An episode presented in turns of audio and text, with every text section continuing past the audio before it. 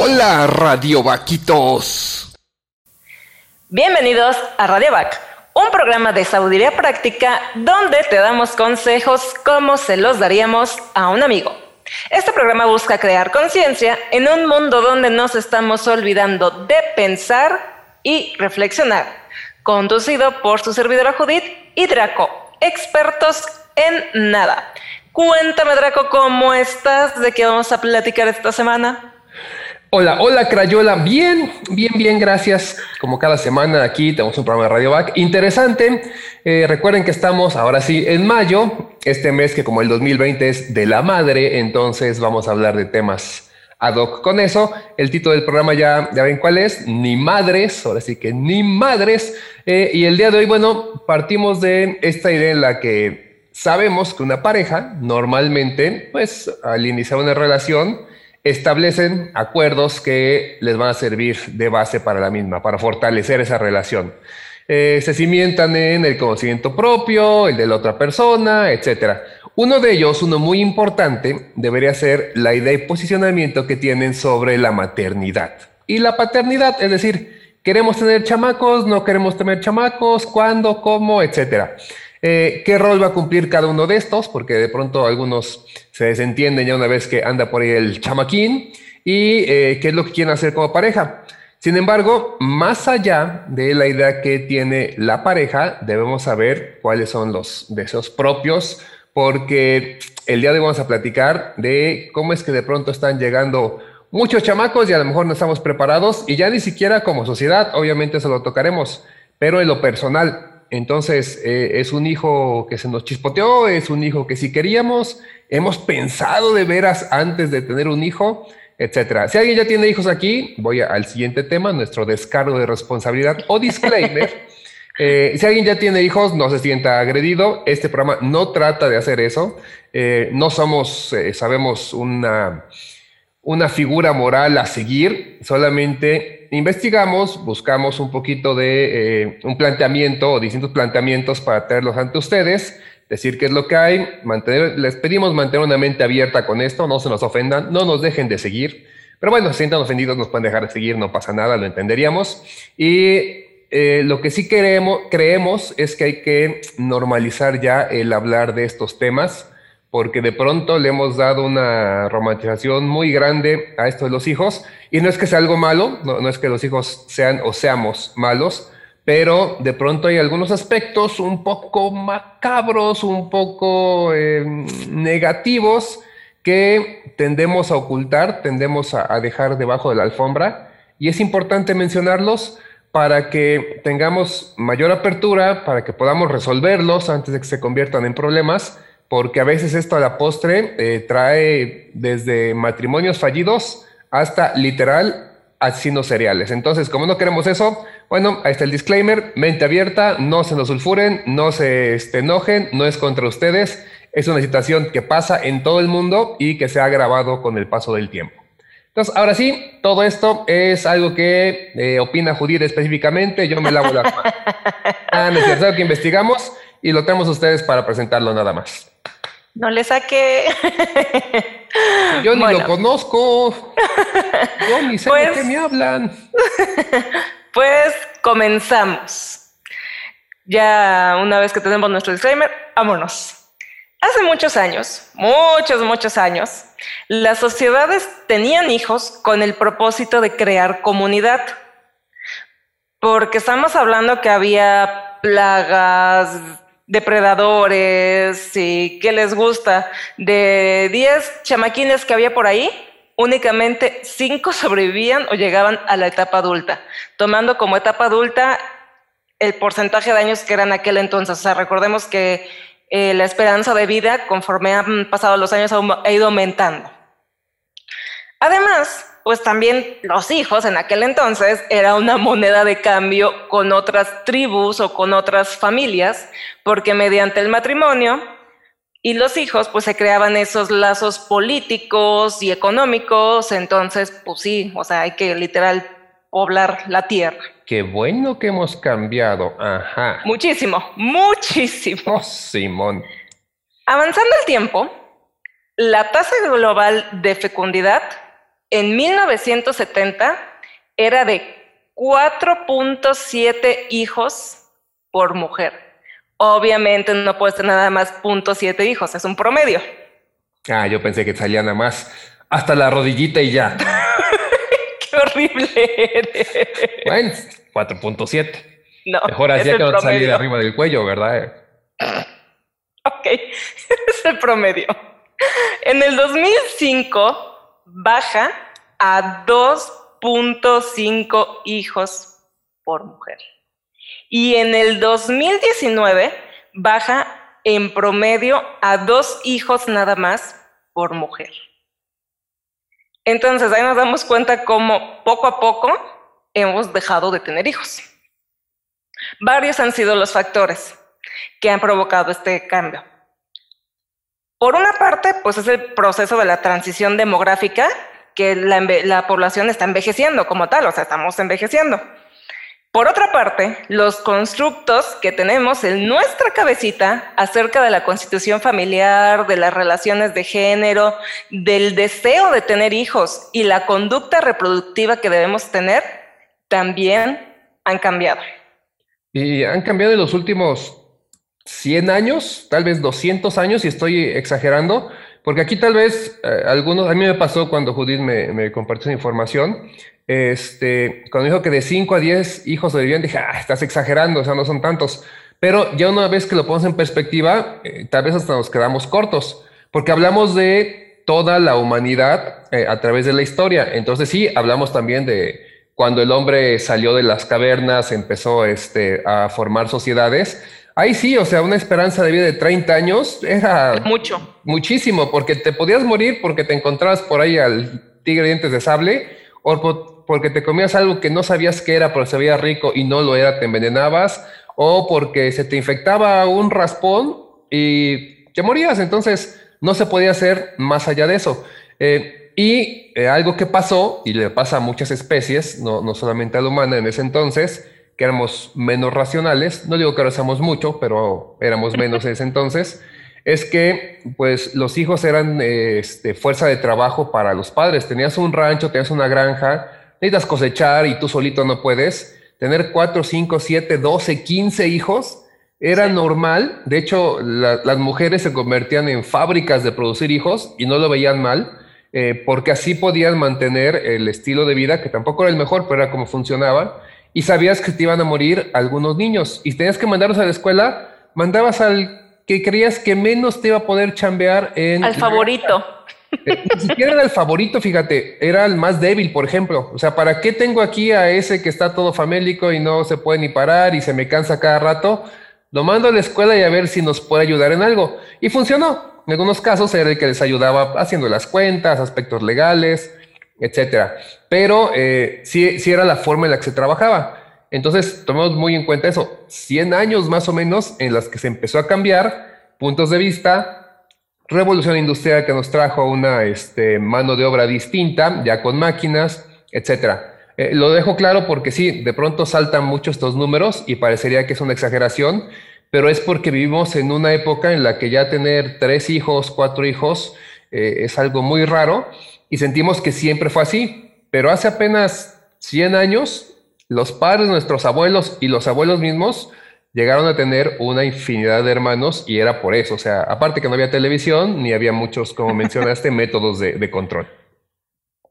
Así es. Pues en algún punto de, de la historia, precisamente en esta evolución que estamos platicando que se da, la sociedad nos damos cuenta que nos quebramos, o sea, ya, ya nos quebramos y descubrimos el poder que tenemos de destruirnos a nosotros mismos y obviamente de destruir a las demás especies, eh, al planeta, etcétera. Y comenzamos precisamente a hacer esa deconstrucción de ideas que nos habían implantado y que decimos, oye, las cosas no son así, no tienen por qué ser así, podemos ir más allá, hay que reinventarnos.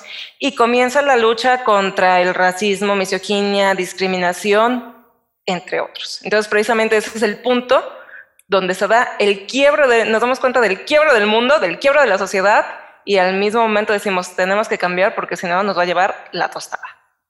Oh, sí. De manera global, aunque sabemos y lo hemos visto a la fecha que todavía hay muchas ideas arraigadas, cuesta trabajo, pero lo que vimos en programas anteriores con esto de las generaciones es que las nuevas generaciones, millennials, centennials y los que vienen, ya traen una ideología bastante nueva y diferente a esos aspectos de racismo, misoginia, discriminación y todo lo que mencionabas. Entonces, por ahí digamos que vamos por buen camino. Y en parte tiene que ver también con esto de, eh, vamos a dejarlo así literal, procrear, que es esto de, tener hijos. Porque finalmente los animales, pues, procrean por su instinto de supervivencia. Para una raza, una especie, como puede ser cualquier animal, este, vamos a hablar de los silvestres y salvajes, pues muchas veces su, em, su existencia depende de la cantidad de crías que pueden tener porque así es como van a mantenerse. La evolución sabe que teniendo descendencia, teniendo hijos, cachorros, entonces van a poder eh, continuar en esta carrera evolutiva, ir mejorando, ir adaptándose. Este, animales como los insectos, pues por eso funcionan como funcionan y por eso se van a quedar con el mundo cuando ya no estemos nosotros, porque una cucaracha puede tener más hijos que todas las mujeres que hay hoy en día en el planeta, por ejemplo, ¿no? Entonces, es, es un poco esta carrera evolutiva cada quien se ha ido adaptando como puede. Y en nuestro caso, que descendemos del mono, lo que pues eh, nos puede diferenciar con otros animales, como, el mono, es que somos racionales. Entonces sí, venimos de ahí, somos animalitos, pero se supone que pensamos un poquito más. Por lo tanto, la idea de que nuestra función aquí en la vida es traer a más seres humanos a que sobrevivan, eh, ya empieza a estar un poco eh, sobrado o sobrevalorado. Pensemos que hay más de 7 mil millones de seres humanos y hemos visto que ya este exceso de población se empieza a complicar. Eso más nuestra necesidad humana, por eso digo, de pronto la inteligencia eh, nos ufanamos mucho de ella, pero tal vez no es el don más preciado que, que tenemos. Es más importante, siempre lo hemos dicho, la sabiduría que la inteligencia. Saber qué hacer más allá de saber cómo se hace algo. Entonces, este, bueno, pasa esto y también hay que tomar en cuenta, reproducirnos como tal, sí, es nuestro derecho, es un derecho humano totalmente, pero también una realidad es que ya no tenemos recursos, ya estamos dejando de ser sustentables. Recuerden, la sustentabilidad significa que podamos utilizar los recursos que tenemos a la mano, aquí hablamos de los recursos del mundo, este, para poder vivir y aún así que se puedan mantener recursos para el siguiente año o la siguiente generación. Si es no acabarnos todo, entonces tengo plantitas y si cultivo zanahorias, pues que yo no un día me atasque zanahorias y me quede sin mi cosecha de zanahorias porque mañana no voy a poder comer nada. Es tratar de llevar una vida controlada. Y eso sabemos que no está pasando. Hay una este, depredación salvaje de recursos. No nos damos cuenta y va a ser muy tarde cuando nos demos cuenta, esa es la verdad. Eh, vamos a poner de ejemplo tan solo lo que está pasando en México, donde ahorita, ahorita, ahorita hay un problema con el agua, nuestro eh, líquido vital, ya que 84% del país, de nuevo, cuando los números se les compliquen, piénsenlo así. Tenían 100 pesos, les acaban de quitar 85 pesos. 84 para cerrar los números, 85. ¿Sale? Se quedaron con 15 pesos. Entonces, el 84% del país se encuentra en sequía y el problema no es que nos esté castigando Dios.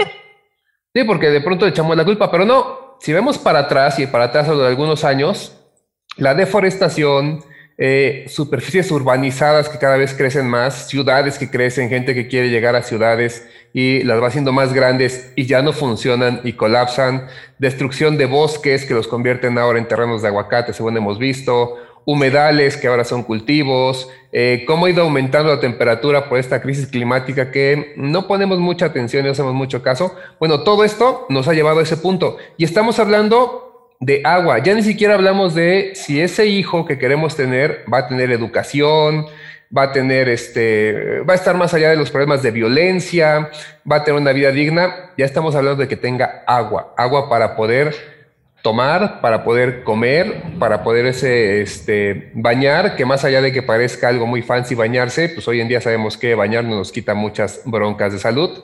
Entonces, es el mundo en el que vivimos, no lo podemos tapar así como se tapa el sol con un dedo. Ahí estamos.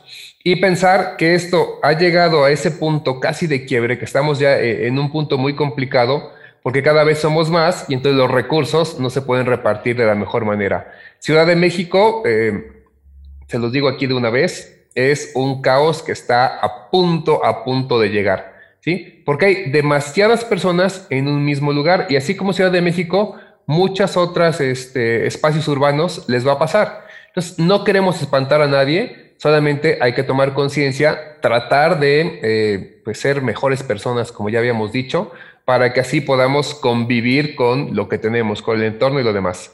Pero bueno, ya que hablamos de recursos, se dice que el primer recurso que necesitan los padres no es el dinero, no es este cuánto varo voy a, gastar, que es un montón. hay un montón de páginas que dicen en cuánto sale tener un hijo, o sea, en cuánto sale de aspectos de pañales, comida, médico, etcétera.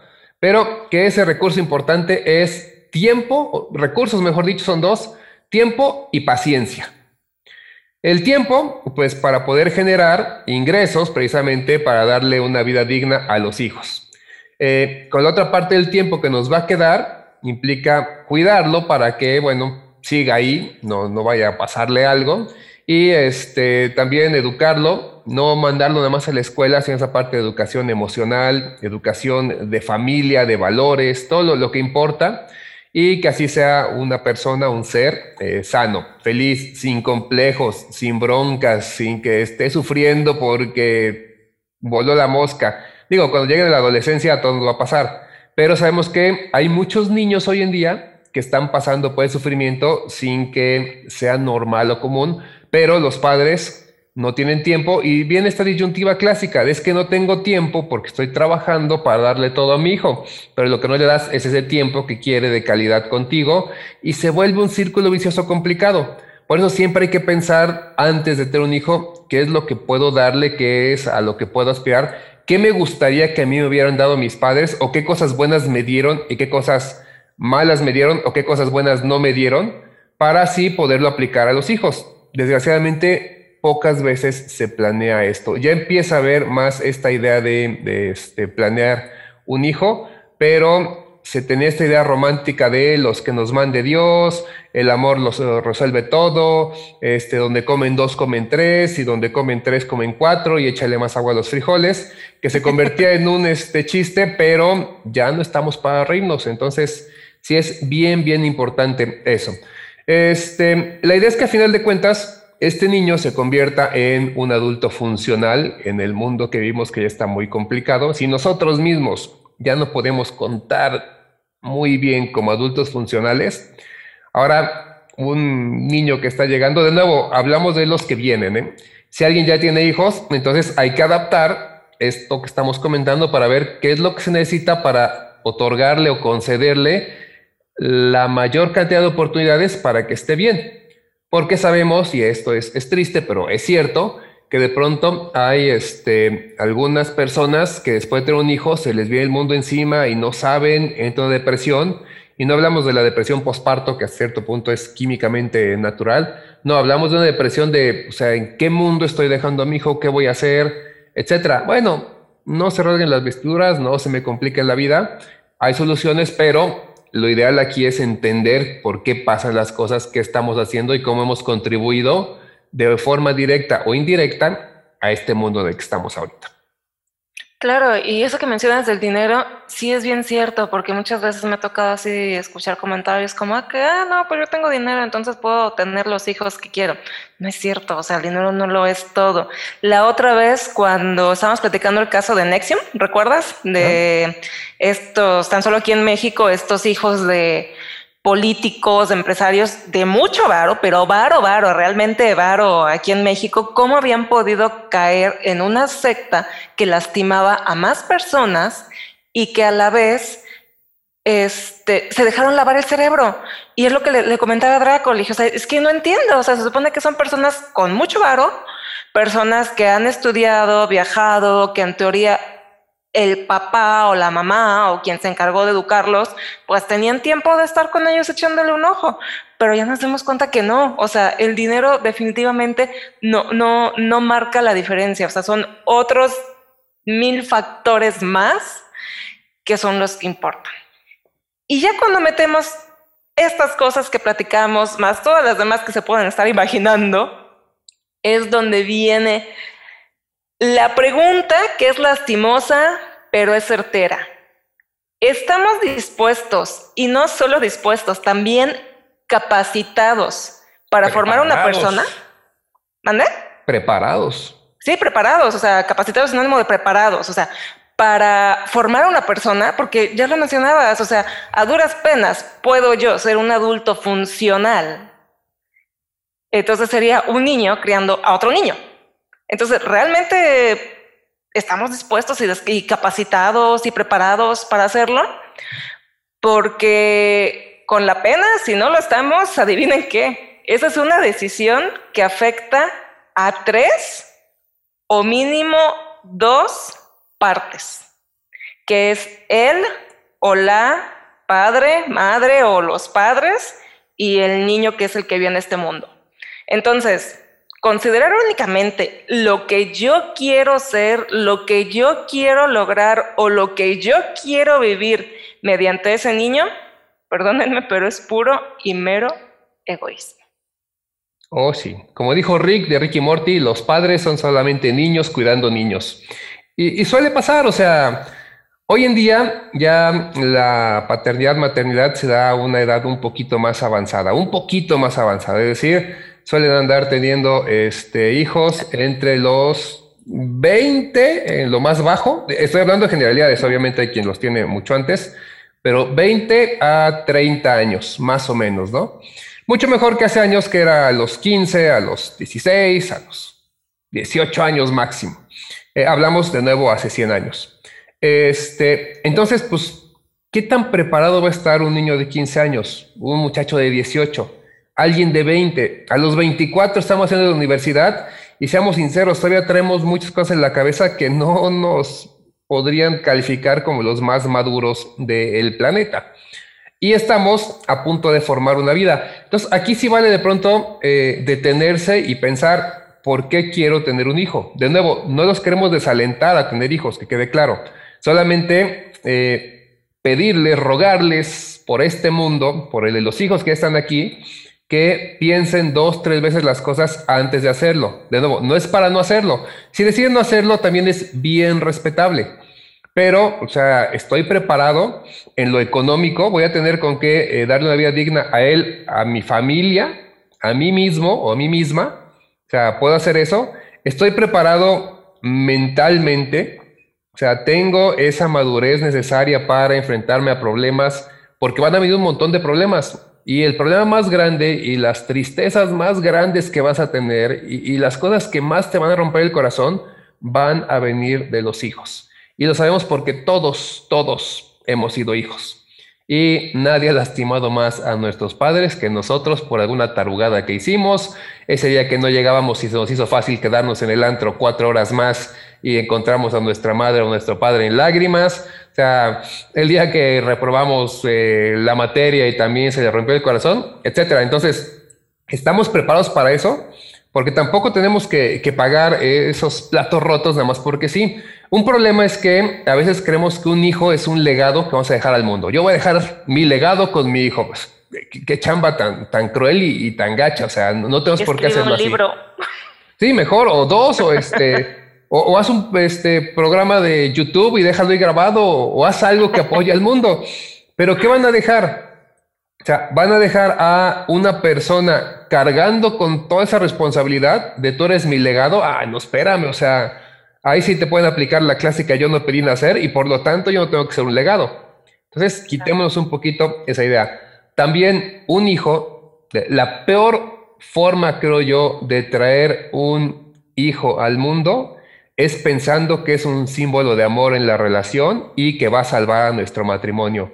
Y suena a una tontería porque lo es, pero muchas parejas lo hacen.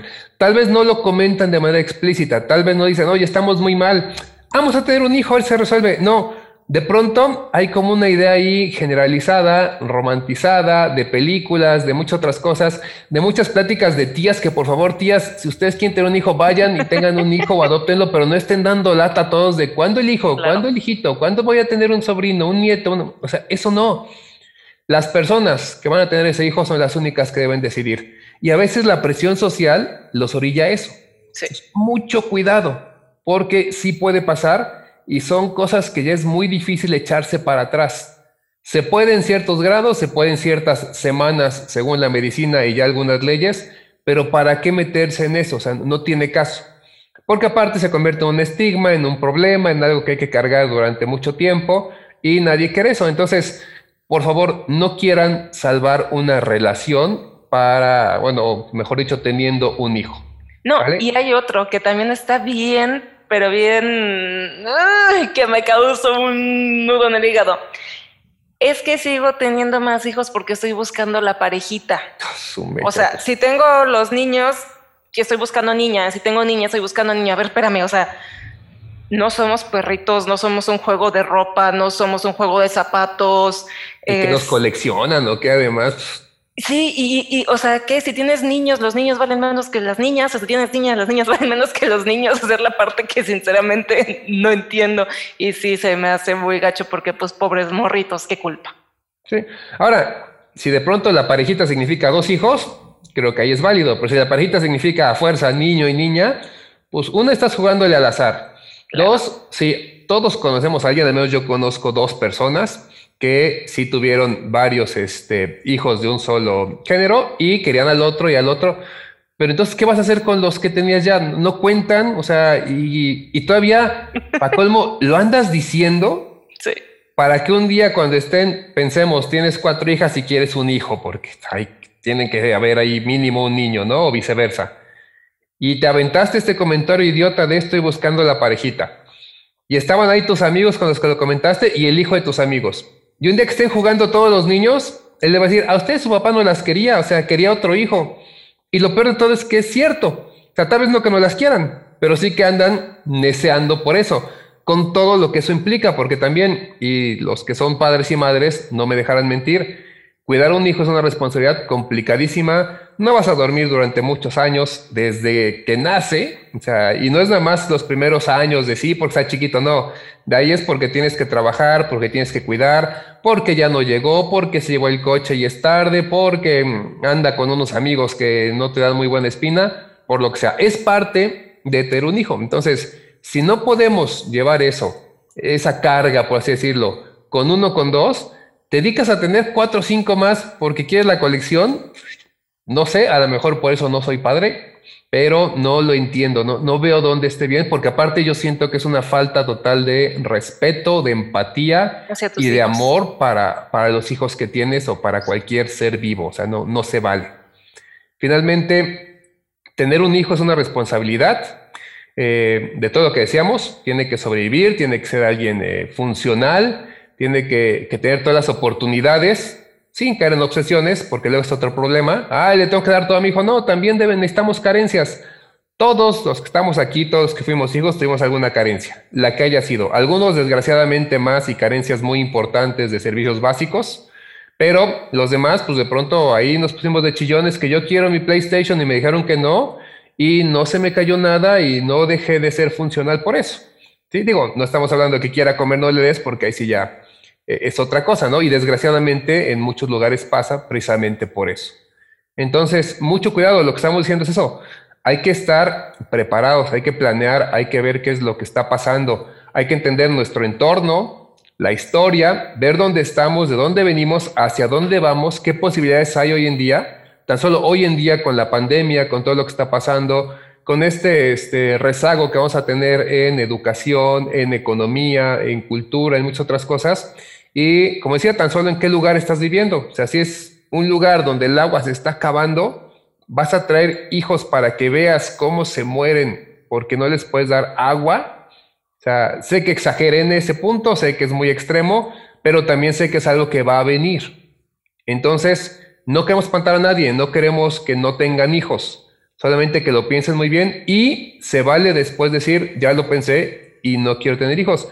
Y no por miedo, porque es otro gran problema. Ah, tú no tienes hijos porque te dan miedo a las responsabilidades, porque no, este... Miedo al compromiso.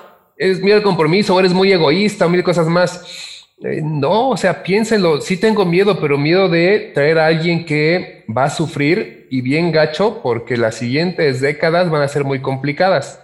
Entonces, a los que ya tienen un hijo, a los que acaban de tener un hijo, sin hipocresía les digo felicidades, porque bueno, la idea es que sea algo bonito pero van a tener que chambear el doble, echarle muchas ganas, prepararse de nuevo en lo económico, en lo físico, en lo mental, en lo espiritual, para que esta carrera de tener un hijo, esta parte bonita de lo que es tener un hijo, porque creo que también hemos hablado muchas cosas malas, pero tiene sus cosas muy buenas el tener un hijo, eh, para que todo esto fluya, funcione y puedan tener una, una persona, un ser humano que eh, los haga sonreír, los haga pensar que todo esto valió la pena.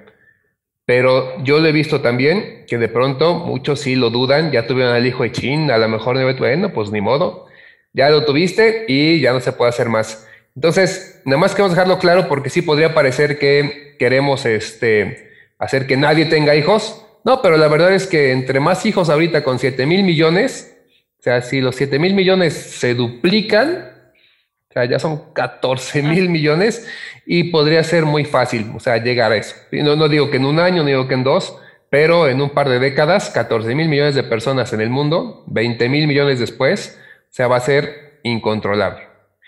Claro, y, o sea, el hecho de que podamos hacer algo no significa que forzosamente debamos hacerlo, ¿no? O sea, el hecho de que pueda tener un hijo no significa que a fuercita deba tener un hijo, ¿no? En lo personal creo que antes de traer más seres a este planeta, los seres humanos como raza humana nos deberíamos preocupar por resolver las crisis y los problemas que ya tenemos, que no son dramas, o sea, los estamos viendo a cada rato en las noticias, en estudios y demás, y eso sería ser social y humanamente responsable. Como lo dijo Draco, no decimos que está malo que sea malo tener hijos, este, no es que odiemos a los niños, ni nada por el estilo. O sea, simplemente es crear conciencia de hacer un análisis antes de decir, ¿sabes qué? Si me aviento, no me aviento, de eso se trata, ¿no? Y pues por mi parte ya nada más cierro con, con una frase que en algún momento me compartieron, que este, pues dije, bueno, a lo mejor también puede ser, ¿no? Para las personas que no quieren tener hijos, eh, no significa que sean unos ogros, no significa que sean unos irresponsables, ni que le tengan miedo al compromiso, ni nada. Muchas veces aman tanto a sus hijos que no tienen, que por eso mejor no los traen y no los exponen a lo que estamos viviendo. Oh, sí. Sí, y esto suena como un poco extraño, pero tiene toda la lógica del mundo. Sí, como bien decías, y como se lo dijo Superman a Huntress, no me acuerdo qué cómic, a veces lo mejor que podemos hacer es no hacer todo lo que podemos hacer, porque claro que podemos tener hijos, pero no porque podamos debemos de, tener hijos. Y aquí va algo muy particular hacia los hombres, los hombres. No, la neta, o sea, hay un montón ahorita de campañas de vasectomía, por ejemplo, que implica tomar control de eso, porque luego yo sí se las puedo creer de vez en cuando, de es que una cosa lleva a otra y cuando nos dimos cuenta ya estábamos en la cama, ok, te la compro, pero entonces cuídate de eso, o sea, protégete. Si de pronto te gusta andar saltando de una cama en otra, yo no soy nadie para decirte que no lo hagas, es tu vida, tu sexualidad y qué bueno que la disfrutes. Pero cuidado cuando involucras a otras personas y a personas tan inocentes como un hijo. Eh, le hemos dejado casi toda la carga siempre a la mujer. Eh, cuando mucho le damos este, el privilegio a la sexualidad de un condón.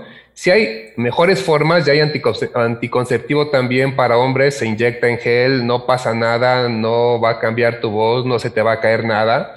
O sea, lo único que vas a tener es más tranquilidad, más seguridad y es reversible en ambos casos. Entonces, pues dejemos de pensar que a fuerza tenemos que ser los machos del cuento porque Después he visto a muchos, muchos machos salir corriendo cuando hay un hijo y no hay nada más cobarde que eso.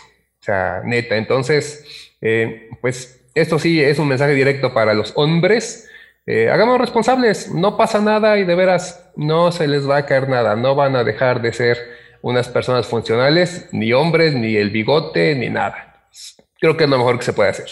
Sí, literal, eso de salir corriendo no es de hombres. Oh, sí. Eso no es.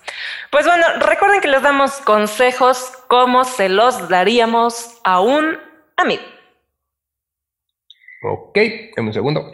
así que, bueno, también si conocen a alguien que está así como indeciso de si quiere tener o no quiere tener hijos, este, pues compártenle este podcast. A lo mejor nos terminan recordando a nuestras queridas mamis o a lo mejor este, le ayuda a tomar la decisión de, ¿sabes qué? Sí, no hay, no hay bronca, me lo aviento. O ¿sabes qué? Pues mejor gracias, pero no gracias. Sí, y, si de pronto nosotros estamos diciendo tonterías o eso creen, es válido, se lo aceptamos.